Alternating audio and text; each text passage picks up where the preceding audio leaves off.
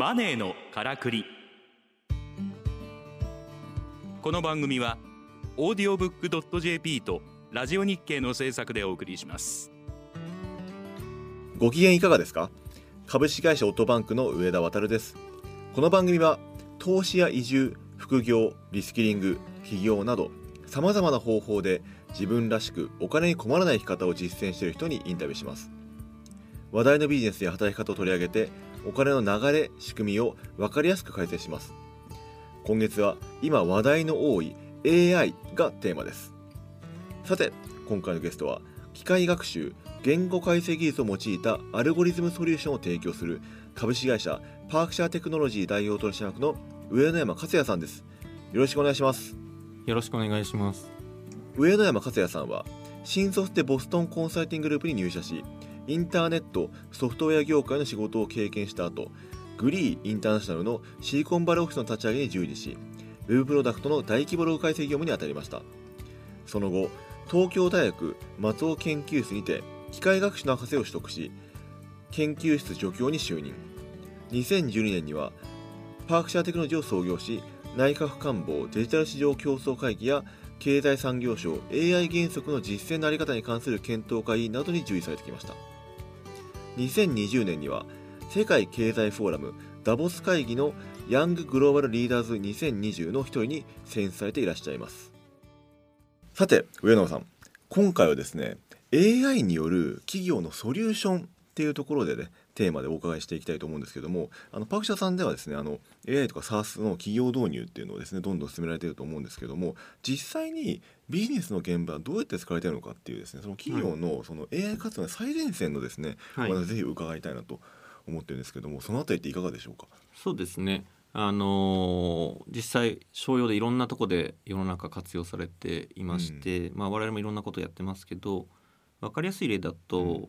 例えばクレジットカードとか皆さん使われたりすると思うんですけども、はい、あれはこう不正利用されることってあるじゃないですか。うん、あね、あれをですねこう決済の裏側で我々の AI が、あのどれが不正かをちゃんとチェックして、こうカード業界全体のですねこう犯罪をすごいこう減らしてるってことがあったりへえ。それは例えばあの分かり僕が今あのクレジットカード盗まれたとしますよね、はい、盗まれてブラジルとかで使われましたっていうと、はい、多分ピンって検知するわけですねそうですねで今までもそういう仕組みはあったんですけど、うん、じゃああの上田さんがブラジルに旅行したらいきなり止まっちゃうわけですね、うん、そういうルールだと。ねなのでそこをかなりあのもう少し複雑なパターン認識をソフトウェア側でやることで、うん、なんか自分で使っ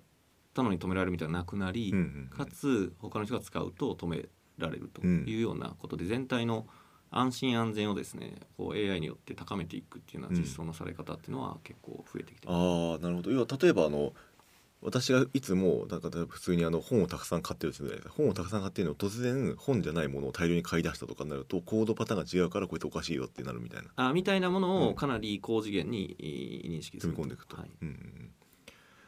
今あの多分クレジットカードっていうところのはい、あの簡単例として出てきましたけれどもその AI を実際そのなんか企業導入していくっていう時になんかその多分いろんなあのソリューション考え方みたいなのあると思うんですけども実際にその企業にその AI を導入していった時にあの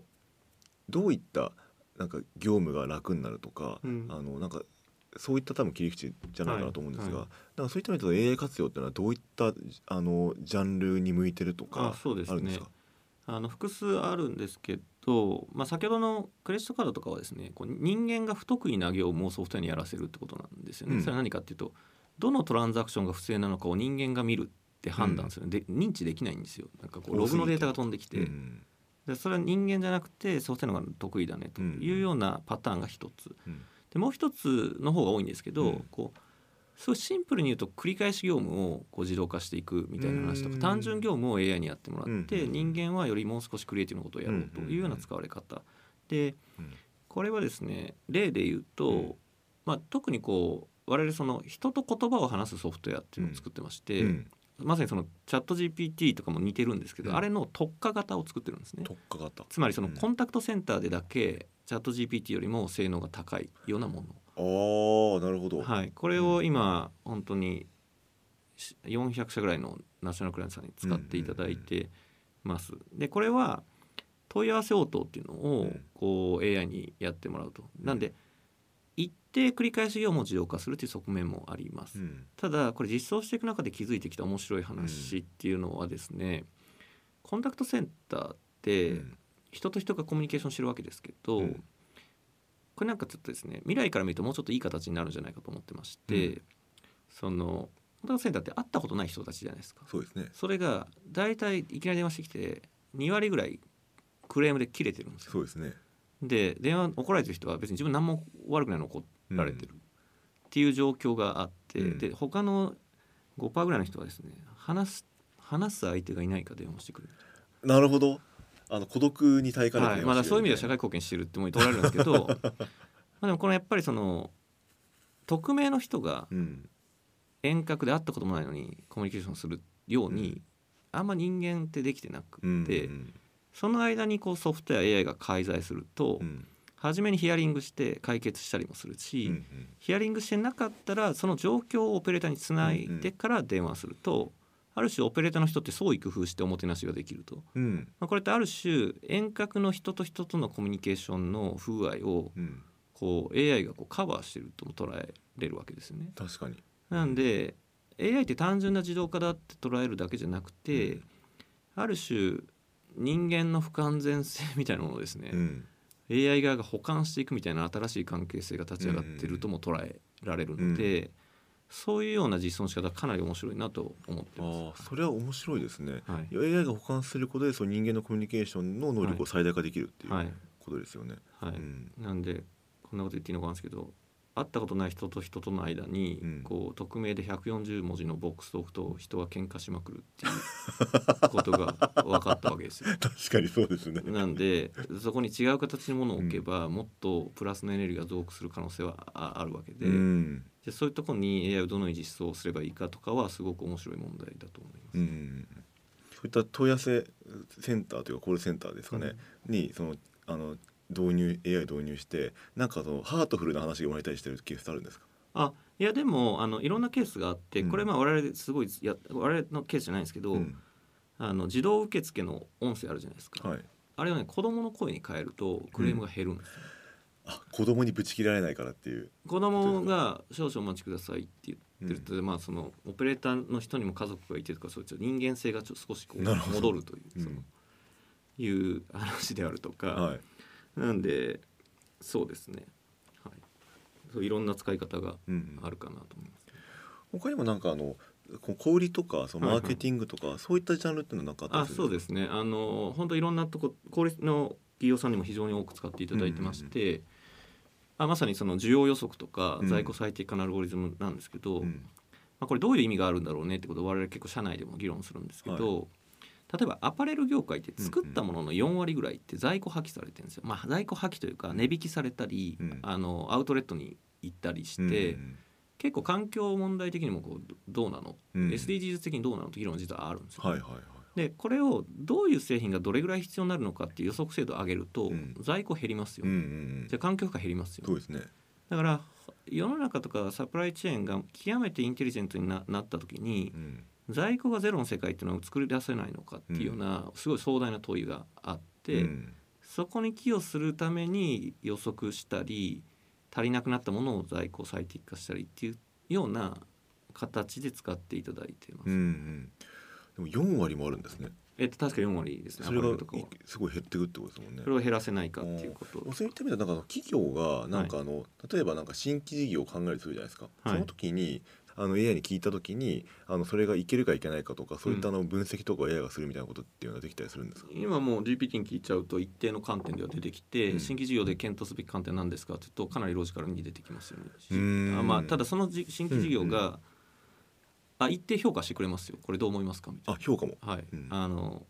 こういう観点で評価してくださいっていううん。と普通に出てきたりもします、ただそれが本当なのか分かんないですね。なるほど。あただ一定の推論をしているので、うんうんあのそれっぽくは書いてきます。なるほど。はい。じゃ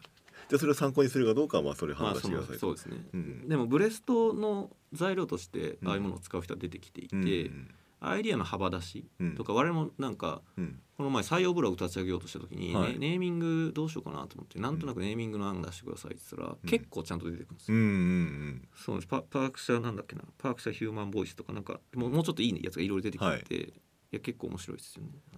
結局そこからネーミングを使ったんですか？なんかこれにしようってあいやどっちだっけ？まあ使っ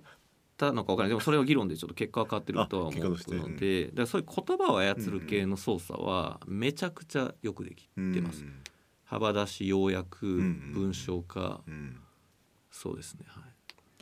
い。そのビジネスに活用していくっていう時に、その AI を活用することによってビジネスのスケールをメリットを出せるみたいなスケールを大きくできるみたいなそういったあのところっていうのはあったりするんでしょうか？例えば処理速度とかリソースのなんか以外になんかなんで単純業務を自動化すると、うん。人は他のことできるようになるので、その半分の業務自動化するとうん。同じ人数で2倍のことできるじゃないですか、そうですね。っていう意味ではスケールはありますよねいや軽減されたリソースをまあそういった再投資していくってことができるみたいなこともできると思うんですね、うんはいまあ、そうなっていった場合にその人間が、うん。あのやるべきところっていうのはどういったところにフォーカスされていくんですかね？なんか AI が。あーまあそのなかなかこうセンシティブな議論なんですけど まあ高度に難易度が高い知的業務とかは当然まだ自動化されないですし、逆に言うとその私あのリアルの接客とかうん。いわゆるその、なんていうんですかねロロボットってまだ時間かかるんですよ。はい。なんでそれリアルなものを動かしたり、うん。接客したりするような職種の価値は相対的に上がっていく可能性があるとは思いますね。あーオンライン上じゃなくてリアルの価値が上がっていはい。はいでむしろこれも結構センシティブな議論ですけど、うん。今やっぱ AI 会話で言われてるのはホワイトカラー業務のうん。中間レイヤーぐらいがうん。一番影響を受ける可能性が高いって言われてうて、ん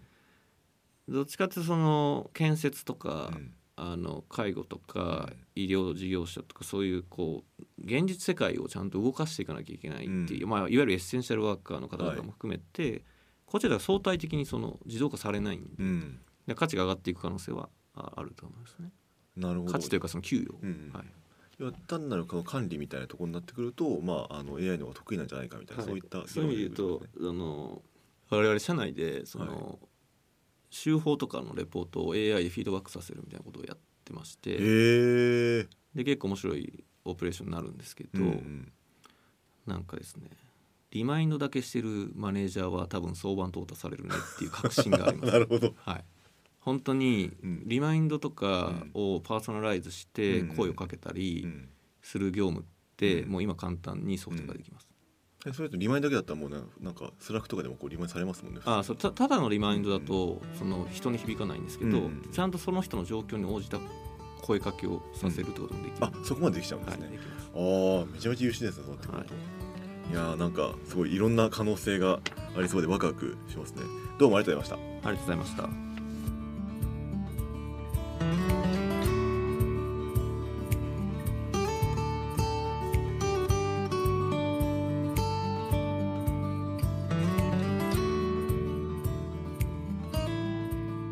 マネーのからくり。オーディオブックドット .jp とラジオ日経の制作でお送りしました。番組はポッドキャストによるアーカイブ配信を行っております。詳しくはラジオ日経のサイトをご覧ください。ラジオ日経マネーのからくりで検索するとトップに表示されます。